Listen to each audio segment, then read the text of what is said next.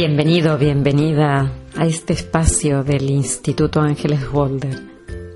Hoy para charlar sobre la timidez.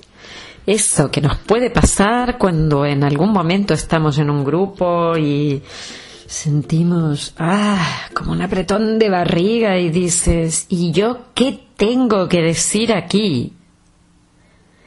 ¿Te ha pasado alguna vez sentir que no pintabas nada en un lugar? ¿Te ha pasado alguna vez de sentir que la cara se te inundaba de sangre y te quemaba todo el cuerpo? Y decías, me fundiría, no quiero estar aquí, ¿qué hago aquí? ¿Por qué he venido? ¿Por qué me pasa esto? ¿Sabes lo que es la timidez? Es encogerse ante el otro es hacerse chiquitito, chiquitito. Es miedo. Por definición, la etimología de la palabra timidez es temor, es no atreverse. Ya que antes que una falta de autoestima, la timidez es miedo al otro es un miedo espantoso a cometer un error delante de otros, ser juzgado por ello, ser humillado por ello. Es tremendísimo encontrarse en esa posición de creer que todos los que están fuera son potenciales humilladores, agresores, enjuiciadores, todo lo que hay fuera, cualquier persona que esté ahí donde tú estás, tú te imaginas puede estar pensando qué mal lo haces, qué mal hablas, qué mal te comportas, qué feo, fea que eres. O sea, la persona que es tímida cree que todo, todo, todo lo que está afuera está ahí juzgándole. En el fondo es un poquito arrogante, ¿eh? hablemos claro. En el fondo es un poquito arrogante creer que todo el mundo se va a dedicar y va a poner energía, tiempo, gastar saliva y poner en marcha sus neuronas, hablando mal de ti. Pero es un terrible miedo que surge cuando la persona se encuentra con otras y cree que no tiene nada importante que decir. Que no, lo suyo no tiene ningún valor. Sea que la limitación llega a ser tremenda, porque lo que está en juego es nuestra imaginación, que está creyendo que la gente se dedica a venir a fastidiarme a mí y solo a mí, que los demás van a estar ahí para hacer algo en contra mío. Nos empequeñecemos mucho por temor creemos que va a haber críticas destructivas del otro lado.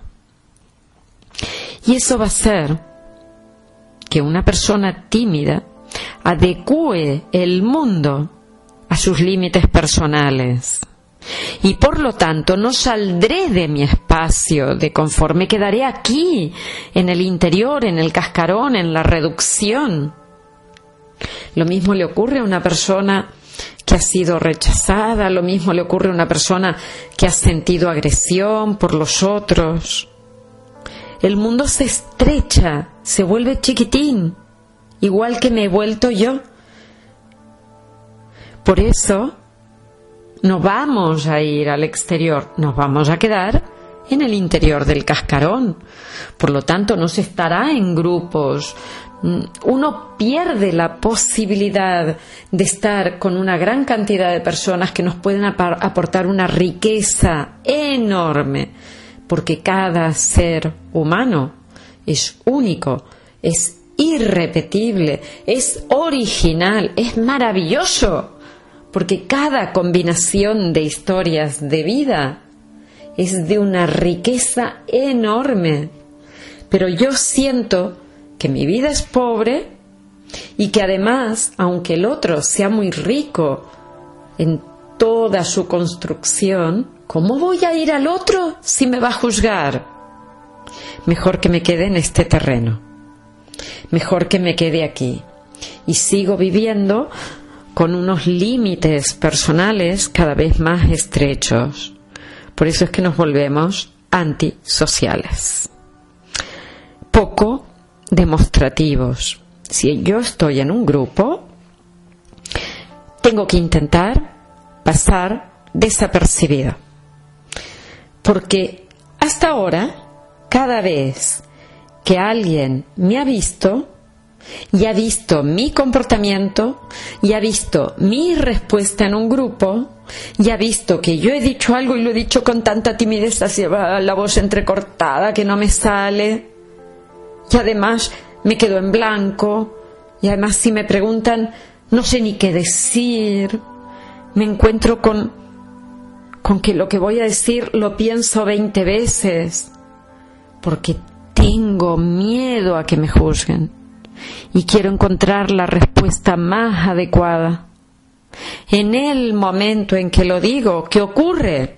Es que me sale cualquier cosa. Cualquier cosa. Diré lo primero, no lo que he pensado veinte veces. Me equivocaré con las palabras.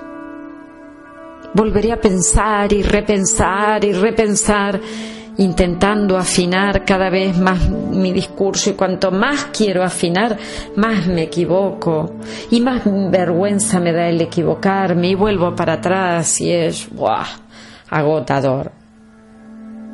La persona tímida llega a poner tanta, tanta, tanta, tanta energía que queda cansadísimo, queda de cama y ya no le beneficia ir al exterior, el esfuerzo que tiene que hacer para ir al exterior, el cansancio que le supone estar en el exterior, ya no le beneficia hacerlo.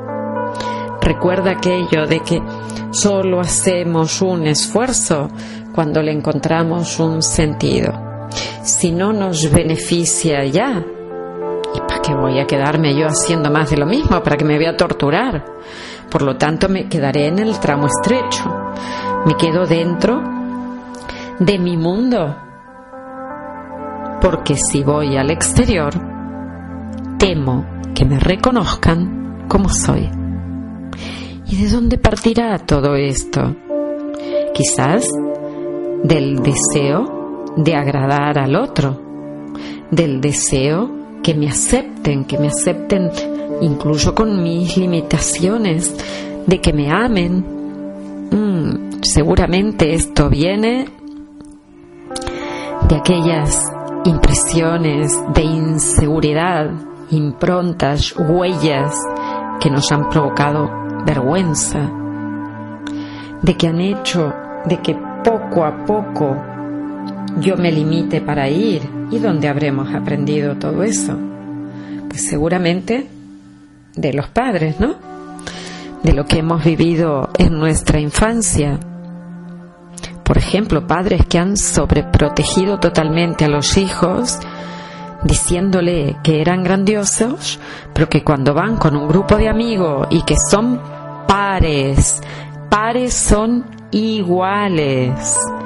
Igual al otro, pero si en mi casa me dijeron que yo era un gigante. Igual. ¿Qué me vienes a contar de que soy igual? No. Pero no te lo puedo decir porque una y otra vez me van a poner en ridículo y me voy a sentir cada vez más, más, más estrecho. Más y más y más chiquitín. Pero también esta huella puede surgir de cuando los padres nos obligaron a demostrar ante las visitas. Yo, por ejemplo, eso típico que hacíamos con los hijos, de decirles, llega Navidad, ay, cántale a los abuelitos y a los tíos y a los primos. Esa canción tan bonita que aprendiste en el cole para estas Navidades y el niño no tiene ni ganas de abrir la boca y tú allá chinchando una y otra vez detrás. Hazlo, hazlo, que cantas muy bien. Y el pobrecito se encuentra con que empieza a cantar, se le olvida la letra, le da vergüenza y una vez más todo ese círculo del trastorno que nos inicia en la timidez se pone en marcha. Qué penita, ¿no?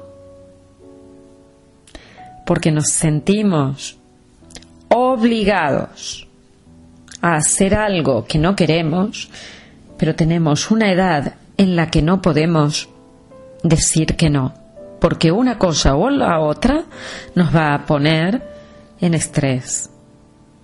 Recordar que lo que más deseamos es agradar, es ser reconocidos, es sentir el amor y el afecto por lo que somos. Y sentimos que nos perdemos, que nos fundimos, nos bloqueamos, no podemos dar una respuesta efectiva. Menudo desastre. Y los padres que lo hacen con la mejor de las intenciones. Imagínate si lo hicieran con la peor de las intenciones. Horror. Pero hay padres también que humillan, que son intolerantes ante las necesidades del niño, que castigan, que prohíben, y eso que hace que si yo siento que a las personas que más amo me están haciendo sentir una mierdica, ¿cómo voy a tener un poquito de valor en el exterior para los que no me aman tanto? ¿Cómo va a ocurrir eso? No, ya no puedo expresar desde lo que soy, tengo que expresar desde lo que me piden que sea. Y lo que me piden que sea, ¿se da de bofetadas con lo que a mí me gustaría? Uf, lo que me gustaría vivir, lo que me gustaría ser, lo que me gustaría hacer. Y me tengo que poner en plan, voy a ser feliz a papá y a mamá. Me cueste lo que me cueste me cueste estar en mi círculo más íntimo sin salir al exterior porque no puedo ya moverme de aquí, si me cuesta eso, aunque lo lleve toda la vida, será lo que haré.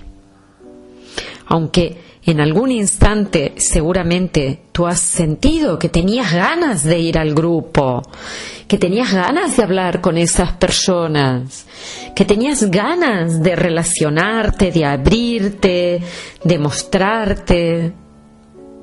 Pero en ti había un pepito grillo que decía, ey, ey, ey, ey, no vayas para ahí. Si vas para ahí, te vas a encontrar una vez más, con dolor, mejor quédate aquí, que mira, aunque infelices, estamos seguros.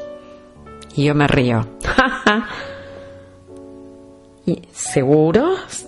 ¿Seguros de qué? La vida está fuera, no está dentro.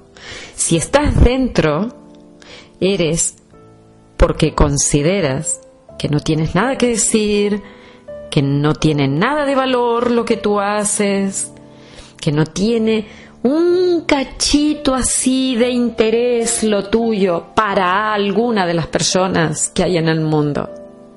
Y por eso comienzas a encerrarte y encerrarte y encerrarte cada vez más, a limitarte cada vez más, a ser cada vez más infeliz y a ponerte en un estrés enorme, enorme, que podría llevarte hasta una enfermedad en algún momento si te colocas en un exterior que tú sigues considerando negativo.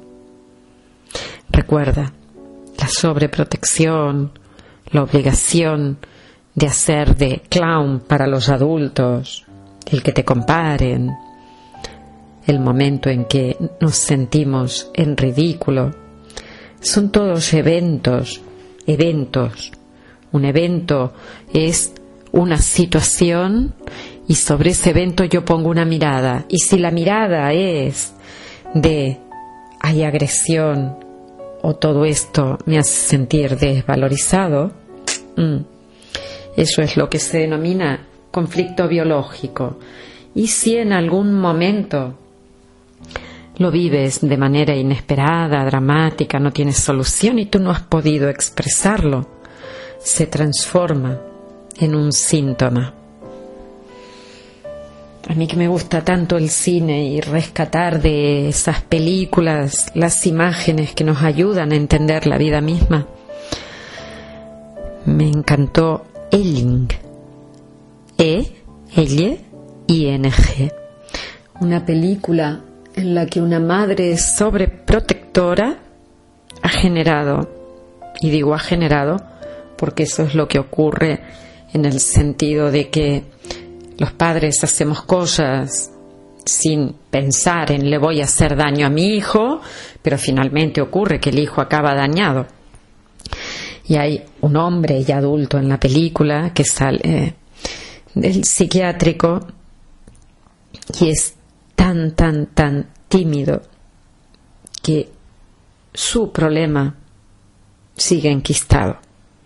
Es una maravillosa película para ver programación de la timidez.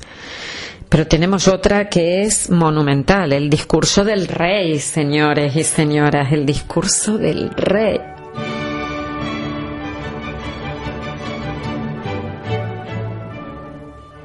Se le otorga a la timidez la causa del tartamudeo en esta película. En realidad, si volvemos atrás y volvemos a empezar y vemos que el diccionario etimológico nos dice que la timidez es temor, miedo al otro, Aquí, en el discurso del rey, la timidez es al padre. Un padre autoritario, un padre que humilla, un padre que obliga, un padre que pone al extremo de sus fuerzas a un niño. Mirar la historia, la historia que se vive detrás de la historia, porque es la que nos dará la pista de lo que hay detrás de un síntoma, en este caso es la tartamudez, solo que lo que observamos ahí en pantalla es una persona tímida. Y para mí, y para la descodificación biológica original, la timidez es una manera de adaptarse al dolor que hay en un conflicto de pánico, de miedo, de temor, de horror que era lo que sentía este niño que con cuatro años comienza a tartamudear y lo va a hacer Además, no solo él, ¿eh? todos los tartamudos, las personas que tienen tartamudez, tienen el mismo conflicto biológico, que es de pánico, de horror, junto con otro. Normalmente son dos grandes conflictos asociados. ¿Qué ocurre? Que ese pánico o terror se vive ante otras personas. Y por eso el síntoma desaparece cuando, por ejemplo, están solos hablando ante un espejo, o cantan, o recitan, o leen. No tienen tartamudez, ni tienen timidez en ese momento.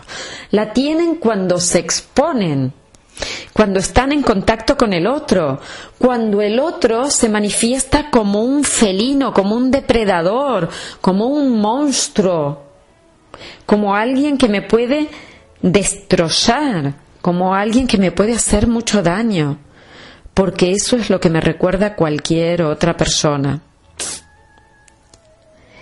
Jung, Carl Jung, hablaba de introversión en aquellas personas que se vuelcan hacia sí mismos y que eh, se miran hacia el interior. Y la extroversión, que son aquellas personas que colocan su punto de mira en el exterior y que lo ideal no es ni estar en un lado ni estar en el otro, buscar un equilibrio, ¿no? O sea, lo ideal no es que yo me tenga que encerrar en un monasterio para poder sobrevivir en esta vida, ni estar todo el día saliendo y buscando relaciones y hablando con todo el mundo y sin parar para poder sentir que me lleno. No, ni una cosa ni la otra, un equilibrio. Pero si yo estoy en la introversión o si yo estoy en la extroversión, es porque no he conseguido ese equilibrio. ¿Y será debido a qué? A que seguramente en una etapa temprana de mi vida, que puede ser la infancia temprana como máximo hasta los 7, 8, 10 años, o en, en el embarazo también se pudo programar, en el nacimiento, hubieron situaciones en las que me coloqué frente a un miedo a mí mismo. O sea que yo mismo me di miedo. Pues sí, yo mismo me di miedo. Y hoy lo que ocurre es que el comportamiento adaptativo para evitar volver a estar en el mismo lugar es la timidez. Me coloco en un punto en el que el temor es tan grande que hago un juego mental, o sea, el cerebro se asegura completamente de que tengo la situación bajo control. Y para eso me quedo dentro de casa. No me expongo. Ahí empieza el juego. El cerebro comienza una construcción lógica, eh, me oculta la fuente real de mi miedo. O sea, ¿cómo me voy a decir yo que soy tímido y que lo que tengo es temor a esa persona que tengo enfrente? No me lo cuento. Me voy a contar que a mí me gusta vivir así. Me empiezo a mentir. ¿Cómo me voy a decir que en este momento lo que me está ocurriendo es que